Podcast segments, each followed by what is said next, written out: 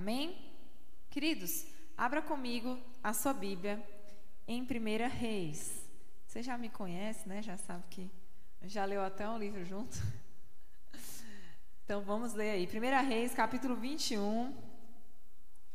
Nós vamos ler uma historinha bem bacana. Lembrei de Kevin, ó. Cadê Kevin? Oh, gente, hoje não teve Kevin. Vamos contar uma historinha hoje do rei Acabe, ok? Vamos ler o capítulo 21. Beleza? Algum tempo depois, houve um incidente envolvendo uma vinha que pertencia a Nabote de Jezreel. A vinha ficava em Jezreel, ao lado do palácio de Acabe, que era rei de Samaria. Então, Acabe era um rei, rei de Samaria. E ao lado tinha uma vinha que pertencia a Nabote. Acabe, o rei, tinha dito a Nabote: Dê-me a sua vinha para eu usar como horta, já que fica ao lado do meu palácio.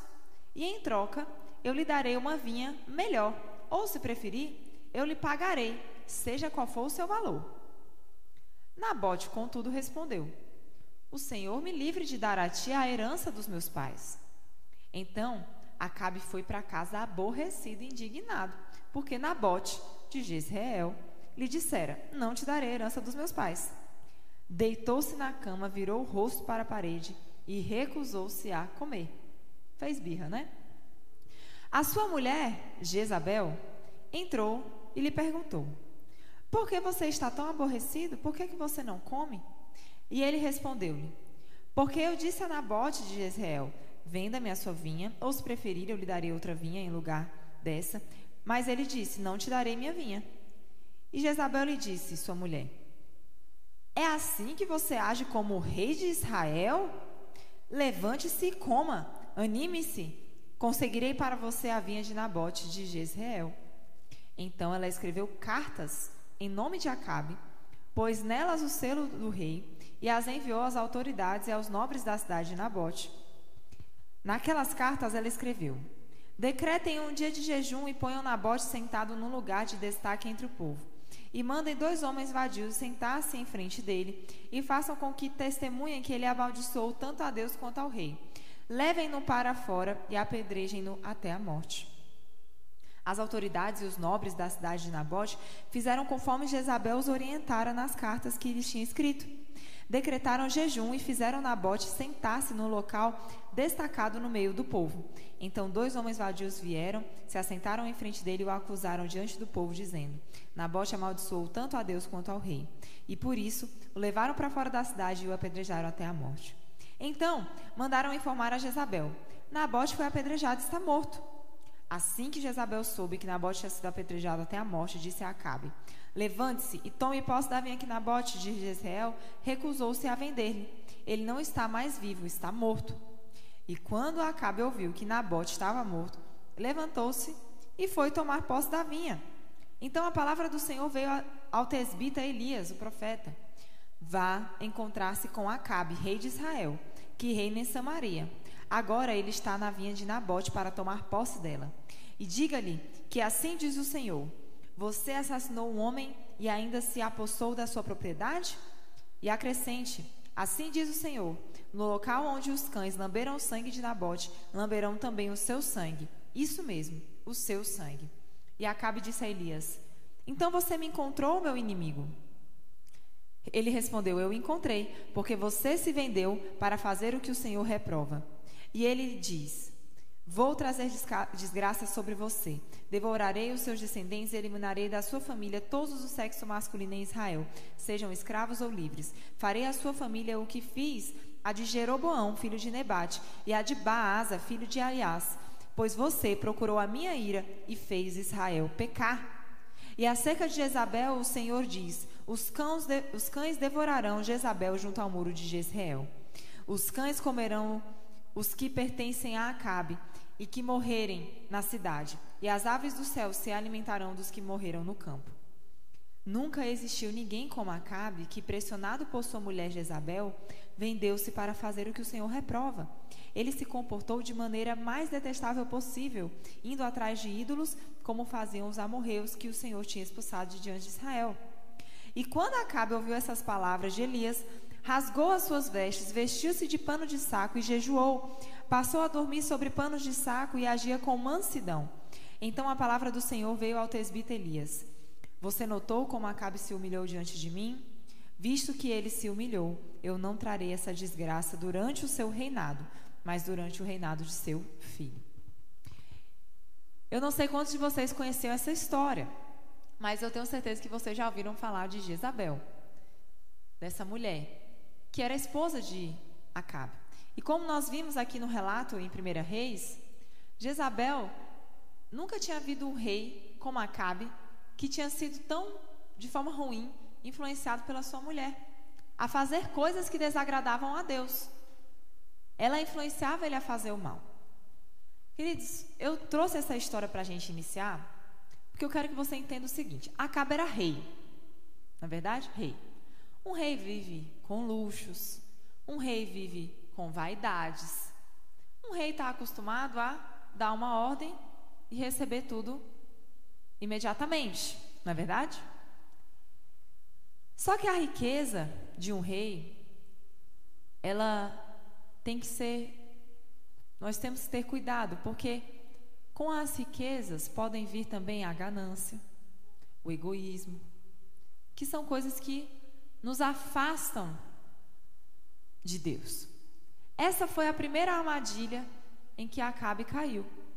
Foi na ganância e no egoísmo. Por quê? Ele já tinha um palácio. Aí ele viu que tinha uma terra boa para ele fazer uma horta para ele. E mesmo sendo uma justificativa muito boa de Nabote, olha, a herança dos meus pais, eu não posso te dar a herança dos meus pais. Era uma justificativa boa, era uma coisa que a pessoa tinha um apego. Ele não ficou satisfeito, não. Ficou retado, como diz aqui na Bahia, né? Se retou, menino. O que, que é isso daí? O ego dele inflou. O orgulho dele foi ferido. Porque ele era rei em Israel e uma pessoa comum, supostamente comum, que não tinha o mesmo poder dele, teve a capacidade de impedi-lo de ter o que ele queria. Então, essa forma que ele sempre se conformava de ter tudo o que ele queria, estimulou nele essa questão da ganância. E queridos, Satanás, ele sabe ao que nós somos propensos a cair ou a querer. Ele sabia que Acabe queria aquela horta. É importante a gente lembrar, lá em Tiago capítulo 1, do verso 13 ao 15, Tiago capítulo 1, 13 ao 15 diz assim: Quando alguém for tentado, jamais deverá dizer: Estou sendo tentado por Deus. Porque Deus não pode ser tentado pelo mal, e a ninguém tenta.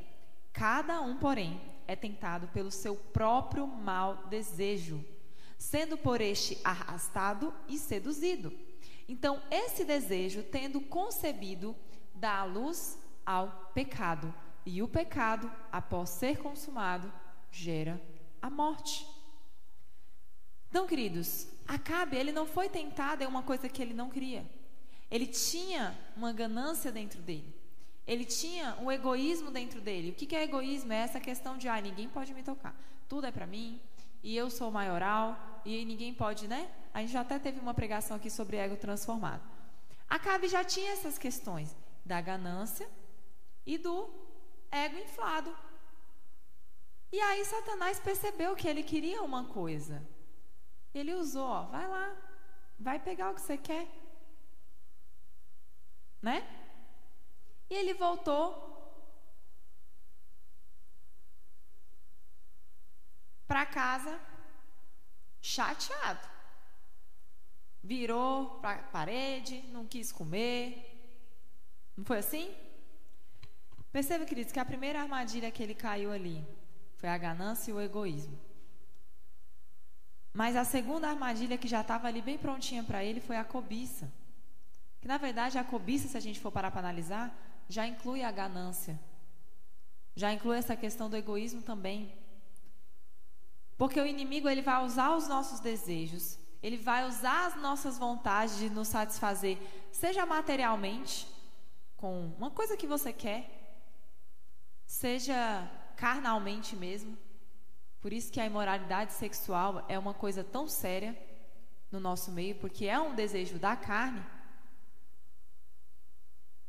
Ele já sabe o que, que a gente quer para satisfazer, seja carnalmente no sentido sexual, seja materialmente no sentido das coisas, ele já sabe. Ele já sabe o que a gente quer em relação às pessoas. E ele quer usar tudo aquilo contra nós.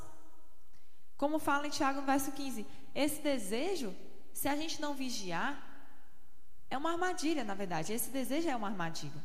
E se a gente não vigiar, a partir do momento que a gente permite que isso cresça em nós, ele dá a luz. Só que ele dá a luz ao pecado. Ele faz com que você peque, com que você se afaste de Deus. E o pecado gera o quê? Como a gente viu aqui na história de Acabe? Morte. Porque o salário do pecado é a morte. É muito importante a gente pensar nisso porque nós, quando Adão pecou, a nossa natureza, a nossa carne, é uma natureza pecaminosa, que ela precisa ser transformada pelo Espírito Santo. Mas o que, que o inimigo quer? Ele quer usar a nossa natureza, que se tornou pecaminosa, para que a gente se torne escravo dele escravo do pecado, escravos da desobediência, filhos da desobediência. Ele quer que a gente se torne tão escravo dos nossos desejos que aí até a nossa alma fica acorrentada. Porque daí a gente não controla mais os nossos pensamentos, a gente não controla mais as nossas vontades. Então, queridos, qual é a grande armadilha aqui? A grande armadilha está no desejo, está na cobiça.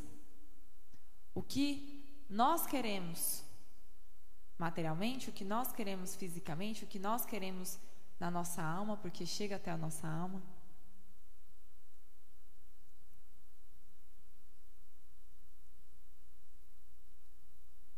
E aí, como eu estava contextualizando para vocês a história, ele foi, deitou lá, ficou retado.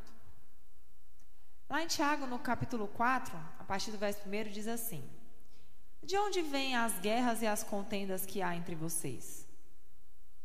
Não vem de paixões que guerreiam dentro de vocês? Vocês cobiçam coisas, mas não as têm. Matam e invejam, mas não conseguem obter o que desejam. Vocês vivem a lutar e a fazer guerras. Não têm porque não pedem, e quando pedem, não recebem, porque pedem por motivos errados, para gastar nos seus próprios prazeres. Acabe ali, ele queria uma vinha. Para quê? Para o seu bel prazer, para ter uma horta. Ele até poderia ter em outro lugar, mas ele queria aquela que ele não podia. Normalmente é assim, a gente só quer o que não pode, né? Tem um pessoal que diz assim, ah, o proibido é mais gostoso. Né? Aí ele se retou lá. E aí chegou a mulher dele, que já tinha induzido ele a adorar outros deuses, enfim, já tinha sido um terror para o povo. E aí ele se aproveitou, se aproximou dele e falou assim, lá no 1 Reis 21, 7. Afinal de contas, você é rei ou não é? Que coisa é essa de você, o rei, o poderoso, o que tem tudo, o que tem todo o poder, tá aí deitado numa cama, chorando, achando ruim, reclamando, bravinho, sem comer? Tu não é rei não? Bora? Se levante aí, se anime, coma aí. Eu vou dar para você o que você quer. Você quer a vinha? Eu vou dar para você. Ela soube exatamente, gente, e no ponto dele. E você vê que com essa história de Isabel, a gente vê que o inimigo ele usa as pessoas. Infelizmente, se a gente não vigiar, ele gosta de usar as pessoas que estão perto da gente muitas vezes. Isso é muito sério. Que ele usa essas pessoas para induzir a gente a pecar, para induzir a gente a perder a paciência, para induzir a gente a falar isso, a falar aquilo. Por isso que a palavra de Deus fala: vigia e ore, para que vocês não caiam em tentação. E também para que vocês não levem, né, os outros a pecarem. O que, se a gente está fazendo nossa parte, a partir do momento que eu vigio para não cair numa tentação, eu também estou ajudando meu irmão a não cair naquela tentação. É tão importante a gente ver como que as nossas palavras, né? Elas são importantes. Provérbios 25, 11 fala que a palavra proferida no tempo certo é como frutas de ouro incrustadas numa escultura de prata. A palavra, ela precisa ser dita, mas dita no tempo certo. Ali, as palavras de Jezabel para ele não foram as palavras corretas e muito menos no tempo certo. Esse momento que Acabe estava, de ter ficado chateado, revoltado, retado, como a gente fala, era o momento ideal para ele falar assim: Deus, eu preciso me arrepender, porque o meu ego inflou e papocou. Como fala lá no, no Ceará, é papocou, aqui é pipocou, né? Meu ego inflou, pipocou. Eu tô errado mesmo, porque eu queria esse negócio, não posso ter. E eu tô vendo que esse desejo dentro de mim tá me fazendo mal, eu não tô querendo nem comer. Era a hora perfeita para ele chegar para Deus e falar assim: Deus, eu errei, ó. Eu vacilei. Era a hora perfeita para ele sair daquele lugar, para ele sair daquela armadilha. Porque ele já tinha caído na, na, armadilha da cobiça. Ele já tinha caído na armadilha dos desejos dele. Porque ele foi lá ter, queria uma coisa que não tem e já, tava, já tinha se comportado daquela forma, então ele já tinha caído. Ele já estava ali bravo, irritado, irado, porque ele não tinha o que ele queria. Então ele já tinha pecado. Ele já tinha caído numa armadilha. Aí ele poderia já ter buscado a Deus, né? Senhor, me livra aqui da, dessa armadilha, que eu já vi que eu caí numa armadilha. Me dá uma saída. Mas não. Chegou uma enviada de Satanás, de Isabel, para azucrinar ainda mais o ouvido dele. Moço, tu não é rei? Aí quis o quê? Aquele ego que aquele balão lá que pipocou, né? Ela quis ir juntando assim as partes. E disse assim: Ó, oh, vamos aqui ajeitar esse teu ego aqui. Você não é rei? Você não tem poder? Você não tem autoridade? Então vai lá fazer o que você tem que fazer. Come aí, bebe, eu vou lá resolver isso aí para você. E ela foi. E o plano dela funcionou. Nós vimos aqui que, da mesma forma que ela arquitetou, as coisas aconteceram, Nabote morreu e ela pôde entregar o que ela, diz, o que ela disse para o esposo dela que ela ia entregar. E foi fácil, querido, sabe por quê? Porque quando o inimigo tem bandejas para nós, quando ele prepara armadilhas para nós, vem tudo fácil. Vem tudo muito fácil. Sabe, muitas pessoas têm o costume de jogar na loteria, fazer um bolão no final do ano. Não, vou fazer aqui uma fezinha. Né? E a gente sabe que, biblicamente, os jogos de azar não vêm de Deus.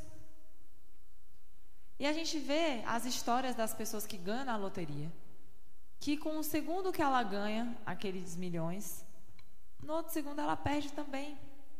Tem pessoas até que são mortas porque receberam 50 milhões, 30 milhões. Por quê? Porque não foi um dinheiro ganho, abençoado. Ah, pastora, mas eu vou dar o dízimo aqui se eu ganhar na loteria, né? Vou dar o dízimo aqui para abençoar meu dinheiro. Não, meu amigo. Não funciona assim, não. Deus não aceita negócio de burlar a regra. É um dinheiro amaldiçoado. Por quê? Porque vem fácil. E às vezes você não está preparado. Deus não dá as coisas vezes para a gente porque a gente não está preparado. E aí a gente quer ficar sendo um filho mimado. Ai, mas eu quero isso. Oh, mas não pode, não é assim. Ai, mas eu quero. Ah, mas não quero. Ah, pois então eu não quero mais ficar aqui. Não é assim. Deus tem os seus meios para trabalhar com a gente. Ele entrega aquilo que a gente está pronto. E a gente precisa aceitar que nós estamos aprendendo sempre dele. E aí o plano de Jezabel funcionou, Mas Deus era o Senhor de Israel. Então, o que, que Deus fez? Mandou o profeta, Elias. Elias, vai lá conversar com Acabe. Vai lá para que ele possa ter consciência do que ele fez. A pastora, mas não foi Jezabel que mandou matar o homem? Mas ele concordou. Ele concordou que a todo custo ele teria a vinha. E quando ele soube que tinha sido uma morte, ele nem titubeou. Ele não ficou, foi mesmo, morreu, morreu de quê? Não, ele foi lá, pegar logo a vinha dele. Porque era assim que se fazia as coisas antigamente. Né? E sabe, mesmo que Acabe não tenha sido o, o responsável direto, ele teve sim responsabilidade. E é por isso que nós precisamos entender que essa questão da vigilância é importante, porque se nós não contribuímos para o nosso próximo, se nós não vigiamos para que nós não pequemos e também não ajudemos os nossos irmãos a vigiar para que não peque, nós estamos sendo os falhos. Nós estamos contribuindo para que o próximo caia numa armadilha. A gente estava até brincando, porque assim, eu não sou uma pessoa que faz muita brincadeira, né? Eu não gosto de brincadeira, porque na verdade sempre na minha vida eu levei tudo muito a sério. Então eu não gosto de brincar porque eu não sei brincar, então eu prefiro não brincar, entendeu? E é interessante que na Bíblia tem um versículo que diz assim: Filho, é, pais, não provoquem os seus filhos a ira. E assim, às vezes, a gente vê pais muitas vezes querendo irritar o menino ali. Ou uma pessoa que é um amigo próximo, ou até um cônjuge, que sabe que a outra pessoa não, não gosta e fica lá, fazendo a pirraça. Gente, não pode ser assim. Por quê? Porque você já sabe que a pessoa pode cair numa armadilha. Então você vigia, você vigia por você e você vigia pela pessoa. Então nós temos que ser sábios. Se eu sei que o meu irmão tem uma falha nessa, nessa área, a gente precisa vigiar para ajudar ele. Para que a gente também é, contribua e não seja uma pedra de tropeço. E a gente vê pela história de Acabe que não Jezabel, mas ele, quando se deu conta da besteira que ele tinha feito, da gravidade do pecado que ele cometeu, que foi deixar o seu desejo ser gerado, ser dado à luz, ter gerado um pecado que levou à morte de uma pessoa, ele sabia qual era a condenação dele. Ele sabia que ele ia ter o mesmo fim. E quando ele se deu conta disso, ele como se fazia antigamente, rasgou suas vestes, começou a jejuar em sinal de arrependimento. Senhor, eu não gostaria de ter feito isso. Eu percebi agora que eu me arrependi. E graças a Deus, que o nosso Deus é misericordioso, é bondoso, o que é que o nosso Deus fez? Perdoou. Ele foi misericordioso com Acabe, não permitiu que essa penalidade fosse sobre a vida dele, mas seria sobre a família dele, a posteridade dele. Então, teve consequências. Mas ele não morreu, mas teve consequências. Porque antigamente tinha essa questão dessas maldições, né? Que Deus ele era misericordioso aí, mas o outro pagava a consequência. Hoje em dia, nós sabemos que no nome de Jesus nós podemos quebrar maldições que muitas vezes a nossa família vem carregando e nem sabe, como maldições de morte, maldições de, de promiscuidade, maldições de vícios. A gente tem como quebrar isso no reino espiritual, porque Jesus já venceu tudo isso para nós na cruz. Mas nessa época aqui, Jesus não tinha vindo ainda. Mas só que Jezabel, queridos, não se arrependeu, não. E o fim dela foi exatamente como Deus falou. Ela foi, ela morreu, o corpo dela ficou, como está descrito aí na Bíblia, que os cães, as aves. Terrível, uma morte terrível. Tão tenebrosa quanto as atitudes dela. Porque Deus é justo. Deus não seria perfeito em amor se ele não fosse justo também. Ele precisa ser justo. Só que ele é bom, ele é, ele é maravilhoso, ele não quer que a gente morra. Por isso que ele enviou Jesus. Para que mesmo que a gente, numa situação em que a gente merece a morte, ele fala assim: "Não, mas o meu filho vai morrer por você. Você só recebe recebe esse perdão, recebe essa misericórdia e tente fazer o que é certo? Ontem nós estávamos na reunião aqui com o pessoal do batismo e uma das pessoas falou assim: Olha, a cada vez que eu vejo um estudo, que eu venho numa pregação, que eu leio a palavra de Deus, eu percebo pequenas mudanças na minha vida. Eu percebo que em um segundo eu já tenho um pensamento diferente que eu não tinha antes. Isso é bom. Eu percebo que por um momento eu já tomo uma atitude que antes eu não tomava. E isso é bom. Então eu percebo que quanto mais eu vejo, quanto mais eu leio, quanto mais eu estudo, aos poucos eu tenho sido transformado. E, gente, é exatamente desse jeito. A gente recebe o novo nascimento em Cristo, como a gente faz o ato ali simbólico no batismo, nós recebemos o Espírito Santo de Deus para viver uma vida nova. Para todos os dias ser um segundo melhor, ser um pedacinho melhor, ser um tiquinho melhor. Se você for 1% melhor todo dia do que você foi no dia anterior, Sozinho você nunca chega na perfeição, mas você sempre vai ser um pouco melhor. Será que todo dia a gente acorda assim, não, eu quero hoje ser melhor do que ontem? Nessa coisa aqui que eu pequei, que eu realmente provoquei aqui a pessoa, ou que eu realmente falei uma coisa que eu poderia ter ficado calado, eu vou tentar ser melhor amanhã. Será que todo dia a gente pensa assim? Ou será que todo dia a gente acorda e fica pensando assim? Rapaz, minha vida é difícil, viu? Eu tenho vontade de fazer isso, eu tenho vontade de fazer aquilo, mas eu não posso. Então, né? ficar aqui, não posso. Ah, mas eu eu queria era isso aqui. Eu vou trabalhar, vou ganhar dinheiro hoje, vou levantar, vou fazer um monte de coisa aqui porque eu quero juntar tantos mil para poder comprar não sei o que, não sei o que, não sei o que. A gente pede e não recebe porque a gente pede mal, porque a gente pede para os nossos próprios prazeres. Porque se Deus é o nosso Pai e Ele tem prazer de nos dar tudo o que nós precisamos. Mas a gente não quer só o que a gente precisa, a gente quer mais e não está satisfeito e a gente quer mais, e não está satisfeito e a gente quer mais e mais e mais e mais e mais. Então, queridos, nessa manhã, entenda quais são as armadilhas que o inimigo usa para que a gente caia, se estabanhe no chão, envergonhe o nome de Deus e seja enfraquecido. Abra comigo em 1 João, no capítulo 2 a partir do verso 15. 1 João, capítulo 2, a partir do verso 15.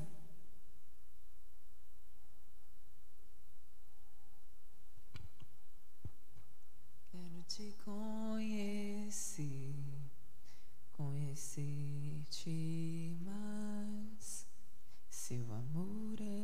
doce. Amém? 1 João capítulo 2, verso 15 ao 17. Não amem o mundo, nem o que nele há. Se alguém ama o mundo, o amor do Pai não está nele. Pois tudo que há no mundo, a cobiça da carne, ou seja, a cobiça da nossa natureza pecaminosa, a cobiça dos olhos e a ostentação dos bens não provém do Pai, mas do mundo. O mundo e a sua cobiça passam mas aquele que faz a vontade de Deus permanece para sempre. Queridos, as armadilhas que o inimigo usa contra nós para nos escravizar, para nos fazer realmente ser dependentes dele, é a cobiça da carne. O que é a cobiça da carne? Vou falar de novo. Cobiça da carne é tudo aquilo que a nossa natureza pecaminosa quer. São as vontades que a gente tem que supostamente são incontroláveis. Ah, mas eu tenho uma vontade incontrolável de assistir pornografia. Ah, mas eu tenho uma vontade incontrolável de, de usar uma droga. Ah, mas eu tenho uma vontade incontrolável de beber. Querido, não existe esse negócio de vontade incontrolável. Se você está se sentindo assim, o que você precisa é de uma libertação. Porque isso foi o que o inimigo usou. Já tinha algo dentro de você e o inimigo usou isso para te acorrentar.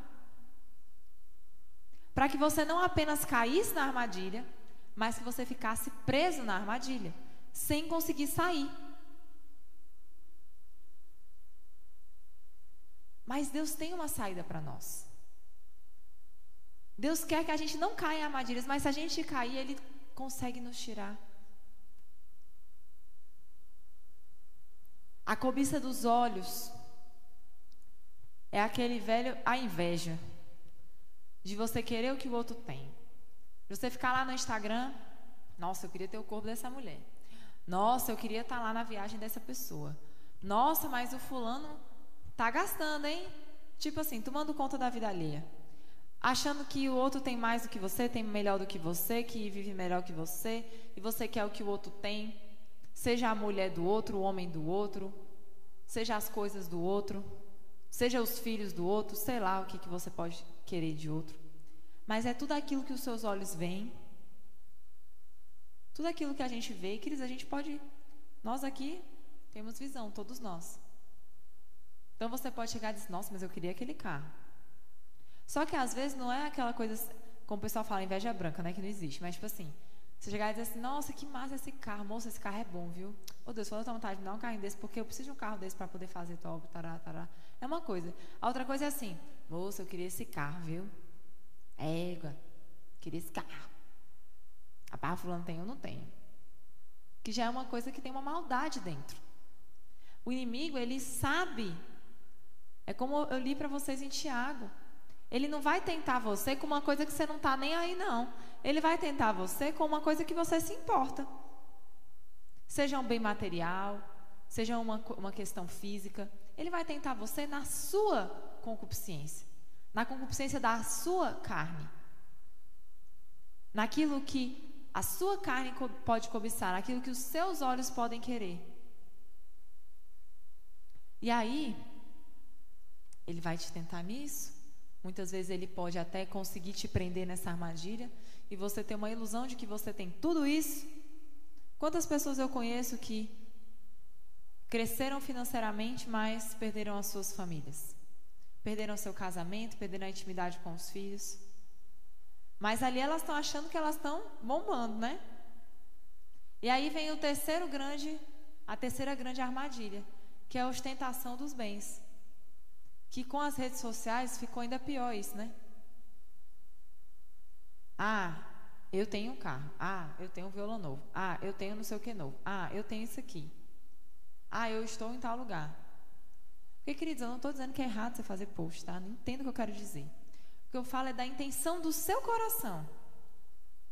Porque uma coisa é você ter algo e você ficar feliz e você, tipo assim, até em termos de gratidão a Deus pelo que Ele te deu. Mas outra coisa é você chegar e dizer assim: rapaz, eu vou postar isso aqui, que quando o fulaninho vê, quando a fulaninha vê, vai dar o que falar. Porque você quer ficar por cima da carne seca. Porque você quer ser o bonzão, você quer ser aqueles que as pessoas seguem. E hoje, infelizmente, a gente vê que muitos dos influenciadores têm seguidores que são esses que gostam de ficar cobiçando com os olhos. Eu não sei nem como é que uns conseguem sobreviver, de tanta inveja que o povo bota em cima. Tá entendendo? Porque são as armadilhas que o diabo usa. Aquilo que a gente pode cobiçar com a nossa carne, um desejo sexual, uma, um desejo de vício, ou até a falta de controle das nossas emoções. Aquilo que os nossos olhos podem cobiçar, em termos de coisas materiais e a ostentação dessas coisas. Então, da mesma coisa que a gente pede, não recebe porque pede mal, porque é para o nosso próprio prazer, tudo isso aqui que acontece, você fazer um post no Instagram e tal, a maldade não está no post, gente, está no nosso coração. A gente tem que avaliar o nosso coração para saber qual é a nossa intenção. Eu quero postar essa foto para todo mundo ver que eu sou bonita? Então, tem alguma coisa errada. Aí tem um problema de identidade. Ah, eu quero postar essa foto porque eu gostei. Ah, porque eu tô afim, então eu gostei, tá, tá de boas. Então pronto. Não tem problema. Agora analisa seu coração para ver se é só isso mesmo. Porque se tiver um pouquinho de uma questão de ostentação, de uma questão de sensualidade que você quer passar, de uma questão de qualquer outra que for, de indireta, que às vezes você vai lá, não, vou fazer esse post aqui para dar uma indireta para fulano. Ou trem que eu não tenho saco. É o que aí? Tem que analisar seu coração. Porque se o coração não tiver nessa em fazer o mal, glória a Deus. Mas se tiver, a gente tem que avaliar e tratar. Se você caiu numa armadilha, moço, já procura Deus para você se sair logo, para você não ficar preso ali e ficar acorrentado. Acorrentado pela inveja, acorrentado pela amargura, acorrentado pela, por algum tipo de vício. Já se sai logo. Por isso que quando a gente faz a ceia, a gente sempre fala assim, ó, examine aí você a sua vida. Só que essa, esse exame, esse check-up, a gente tem que fazer todo dia. Eu já acordo de manhã e pede, Deus, me dá graça hoje. Quando chegar no final do dia, onde que eu fiz? O que, que eu errei? Ou até no mesmo instante que você pode cometer um erro, você já se examina e já, ó, fica ligado, meu amigo. Porque o inimigo está aí. E ele só tenta a gente na nossa concupiscência. Lá em Salmo 31, no capítulo 1 ao 5. Eu vou ler esse salmo para vocês, porque caso vocês um dia se encontrem nessa situação, de falar assim: Deus, eu estou me sentindo preso, eu estou me sentindo que eu caí numa armadilha. Você pode fazer essa oração. Salmos 31. Em ti, Senhor, eu me refugio. Nunca permitas que eu seja humilhado. Livra-me pela tua justiça. Inclina os teus ouvidos para mim. Vem livrar-me depressa. Sê a minha rocha de refúgio, uma fortaleza poderosa para me salvar. Sim, o Senhor é a minha rocha, é a minha fortaleza. Por amor do teu nome, conduze-me e guia-me. Tira-me da armadilha que me prepararam, pois tu és o meu refúgio. Nas tuas mãos eu entrego o meu espírito. Resgata-me, Senhor, Deus de verdade. Então, queridos, aqui a gente está dando para você uma solução caso você esteja preso numa armadilha. O que é que Davi fez? Senhor, eu estou buscando refúgio no Senhor. Eu sei que o Senhor pode me livrar. Eu sei que o Senhor pode me tirar daqui. Eu entrego o meu espírito a Ti. Me resgata, Senhor. Eu não quero mais viver assim. Eu não quero mais ter esse sentimento. Eu não quero mais pensar essas coisas. Eu não quero mais querer essas coisas. Eu não quero mais ser entregue a esses desejos. Clame a Deus, como Davi fez no Salmo 31. Entregue-se a Ele.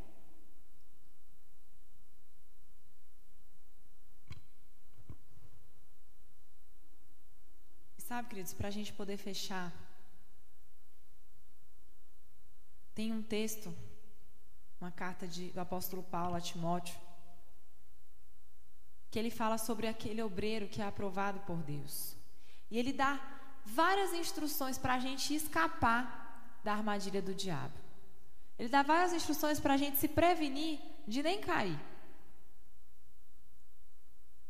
Abra comigo 2 Timóteo no capítulo 2, a partir do verso 14. 1 Timóteo. Opa, peraí, deixa eu ver se é 1 Timóteo. 2 Timóteo, viu? Desculpa. 2 Timóteo, capítulo 2, a partir do verso 14.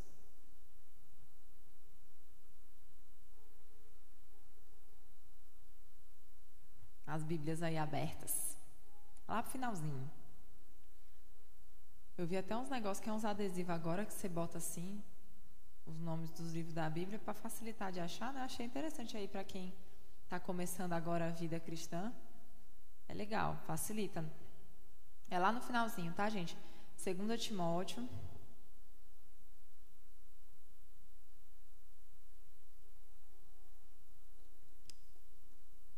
Beleza? A partir do verso 14.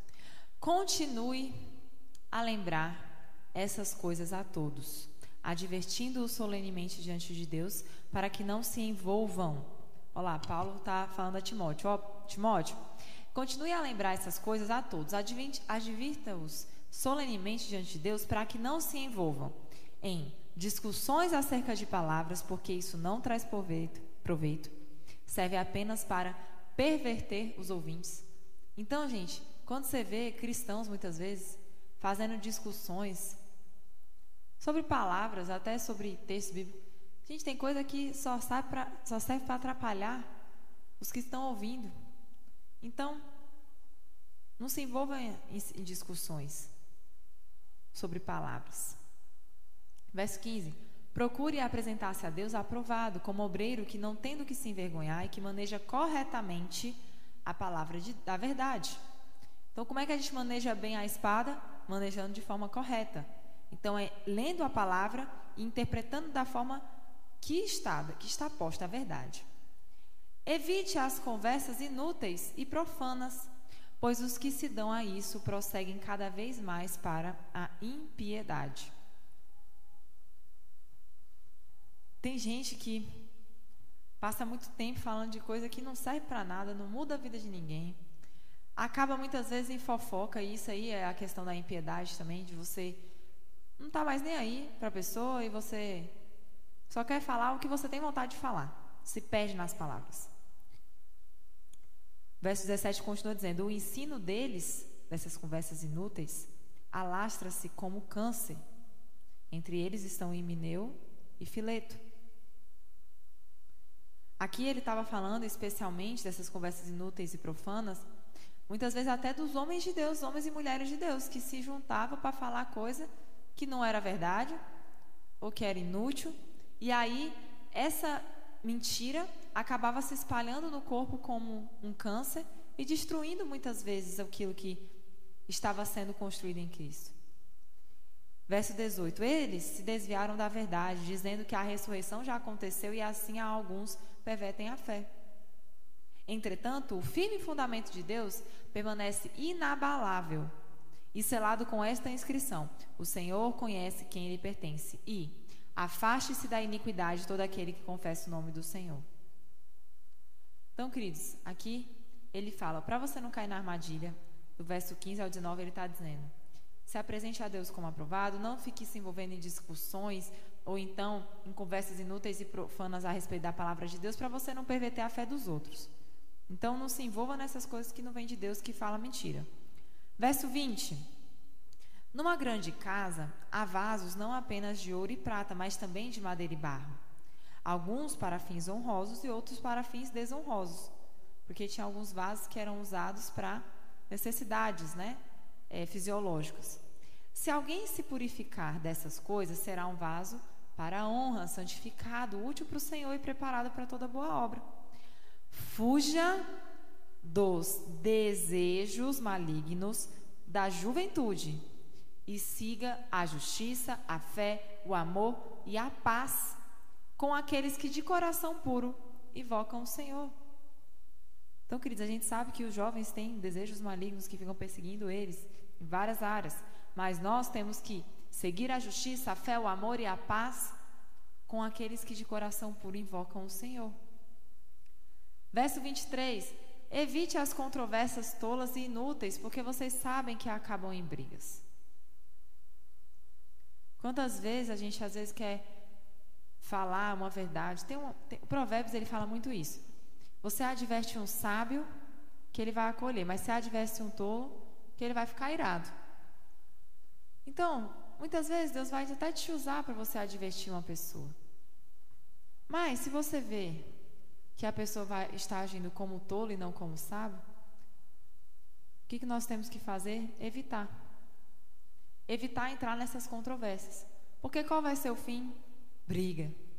É certeza briga. Quantas vezes, vezes eu falo assim, meu Deus, mas isso aqui tá vendo, tem razão, não sei o quê, mas não é a questão de ter razão, é a questão de evitar, evitar briga. Porque não adianta você querer ensinar uma coisa correta para uma pessoa que não quer saber o que é correto. Ela vai fazer igual a Cabe lá. Deitar, ficar chateada, se virar para a parede, não quer comer, não quer fazer. Por quê? Não está afim, então, paciência. Aqui na igreja, queridos, nós somos um corpo. Então, se vocês em algum momento veem que alguém está se contradizendo em algo, não fique dando corda. Sabe? Evita, que essas coisas não brigam. Verso 24. Ao servo do Senhor não convém brigar, mas sim ser amável para com todos, apto para ensinar, paciente é difícil, mas tem que ser. Verso 25. deve corrigir com, com mansidão os que se lhe opõem, na esperança de que Deus lhes conceda o arrependimento, levando-os ao conhecimento da verdade, para que assim voltem à sobriedade e escapem da armadilha do diabo que os aprisionou para fazerem a sua vontade. Então veja, queridos, aqui no verso 26 a gente vê bem claro. O inimigo usa as nossas próprias vontades para nos aprisionar nas nossas próprias vontades, nos nossos próprios desejos. E a gente perde a sobriedade. A gente perde a razão, a gente perde a noção. E por que, que é bom nós estarmos em igreja? Porque nós temos uns aos outros. E aí nós temos que ter um coração ensinável. Um dos princípios aqui do voluntariado na igreja é você tem que ter um coração ensinável, porque o coração ensinável ele acolhe a disciplina, ele acolhe a correção. E aí pode ser que alguma vez vai alguém chegar para você e vai dizer assim, olha, isso aqui não está correto, isso aqui tem que ser dessa forma. E às vezes a pessoa vem com a maior mansidão. Com a intenção de quê? De que as pessoas, como está no verso 25, na esperança de que Deus possa conceder a essas pessoas o arrependimento e que essas pessoas possam ser levadas ao conhecimento da verdade. Essa tem que ser nossa intenção. Na correção, na disciplina. É que as pessoas entendam, se arrependam, sejam levados ao conhecimento da verdade e escapem da armadilha do diabo. Então vocês veem que para um obreiro ser aprovado, o que o Senhor nos chama, sim, vigiar e orar para nós não cairmos em tentação, amém. Mas também Ele nos chama para sermos obreiros aprovados e ajudar as pessoas sermos sábios no nosso procedimento, para que até as outras pessoas possam escapar de armadilhas. E não é fácil muitas vezes a gente ter essa sabedoria, ter a paciência, ser amável, ter o conhecimento para ensinar, mas é isso que nós temos que buscar.